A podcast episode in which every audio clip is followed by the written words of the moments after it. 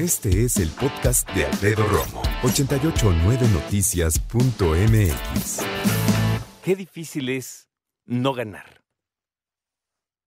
Qué difícil es perder. ¿Te acuerdas, ¿Te acuerdas de un episodio de Los Simpson cuando están en una onda infantil y de repente las mujeres más conservadoras dicen, oigan, pero no hay que decirle eh, perdedores a los niños. Hay que decir mejor, el niño que no gane.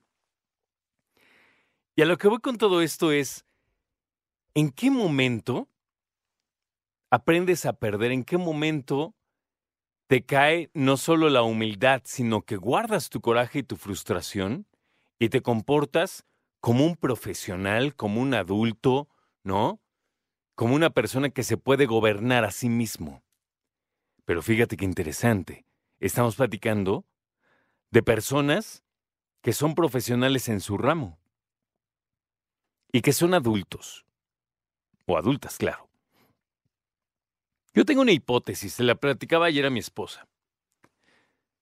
Cuando hay un nominado, una nominada que quiere muchas, que tiene muchísimas ganas de ganar, y de repente, al momento de abrir el sobre y mencionar un nombre, no es el suyo, saben que se tienen que ver muy profesionales, sobre todo en el Oscar, y pues más te vale aplaudir y poner cara linda de, ay, qué bueno que ganó Pepito, qué maravilla, ¿no? Se lo merece. Porque se han detectado caras, rostros, muecas a lo largo de los años de personas que cuando no ganan, tuercen la mueca, se enojan, fruncen el ceño.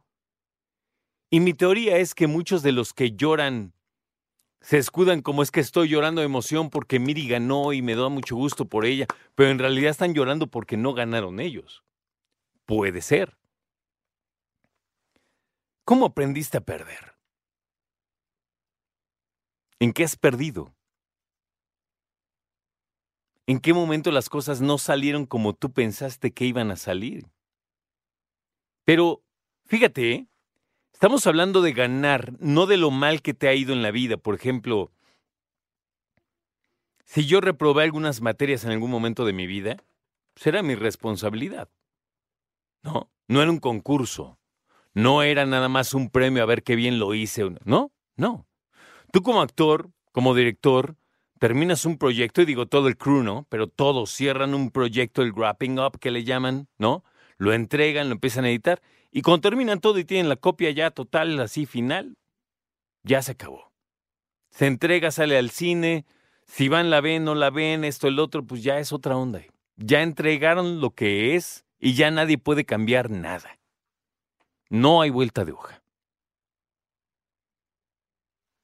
Y qué difícil cuando ya te dicen vas a participar en un proceso y sobre todo una competencia en donde como actor o actriz no puedes aspirar a algo más grande que ganar un premio.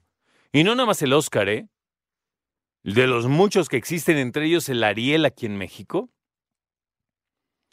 Pues obviamente todo el mundo quiere ganar. Una palma de oro, un BAFTA, ¿no? En la Berlinal, en Venecia, en el Festival de Cine de Morelia, en el de Guadalajara, en fin. Qué difícil cuando llega un momento en que alguien espera ganar y no gana. ¿Saben qué me quedó muy marcado ayer? Steven Spielberg de pie, aplaudiéndole feliz y con una sonrisota a los chavos que ganaron por la película Todo en todas partes al mismo tiempo. Y tener esa, ese temple de decir, yo te aplaudo, yo no gané, yo te aplaudo. La madurez que necesitas para hacer eso. Y claro, ser Steven Spielberg y haber sido nominado en todas las décadas de su vida profesional, en todas las décadas de su vida profesional, ha sido nominado al menos una vez. Que la gente te diga, no te preocupes, vas a ganar, ¿no? O cuando eres esa película, o ese actor, o esa actriz, o ese profesional del cine, en donde sabes que está casi imposible que ganes, y sabes casi casi que no vas a ganar. Pero ¿en qué momento aprendemos eso? Porque una cosa es que tú hagas tu trabajo lo mejor que puedas, que lo entregues con la calidad que tú consideras, y eso debe ser más que suficiente para todos nosotros, creo yo. Entregar un proyecto con el que te sientas feliz, ¿no? Sin embargo, llega un momento en que te das cuenta que puede que ganes algo. Y ese gusanito es tremendo. Ese gusanito que ya tiene más allá del trabajo y la calidad y todo, digámoslo, tiende al ego. Y me parece que bien manejado no tiene nada de malo, ¿no? Hay muchas personas que dicen, nombre. La expresión en los Óscares es, oye, que nominaron a Pepito, ¿no? Sí, pero pues ya, su premio es haber sido nominado, no va a ganar. ¿Lo has escuchado? Ya con la nominación es el mayor premio que le pueden dar. ¿Lo has escuchado? Yo sí. Y a veces nos sentimos aviondos y decimos ese tipo de expresiones, ¿no? No, va a ganar Perenganito o va a ganar tal película, yo creo que así, yo creo que así. Ayer, la verdad, hubo muchos, muchos premios que yo, yo, Alfredo Romo, no hubiera votado por ellos. No estoy diciendo no se, no se los hubiera dado porque depende de muchas personas, pero yo no hubiera votado por esas películas en esas categorías. Claro, yo no soy un experto en cine. Ellos sí, pero además también tienen una carga grande en cuestiones políticas. Y no me refiero a política de gobierno, me refiero a política interna de la dinámica que es nominar y premiar. Porque lo platicaba con Lalo el viernes, ¿no? La bronca que se armó porque siempre se considera que no hay suficiente diversidad en las nominaciones.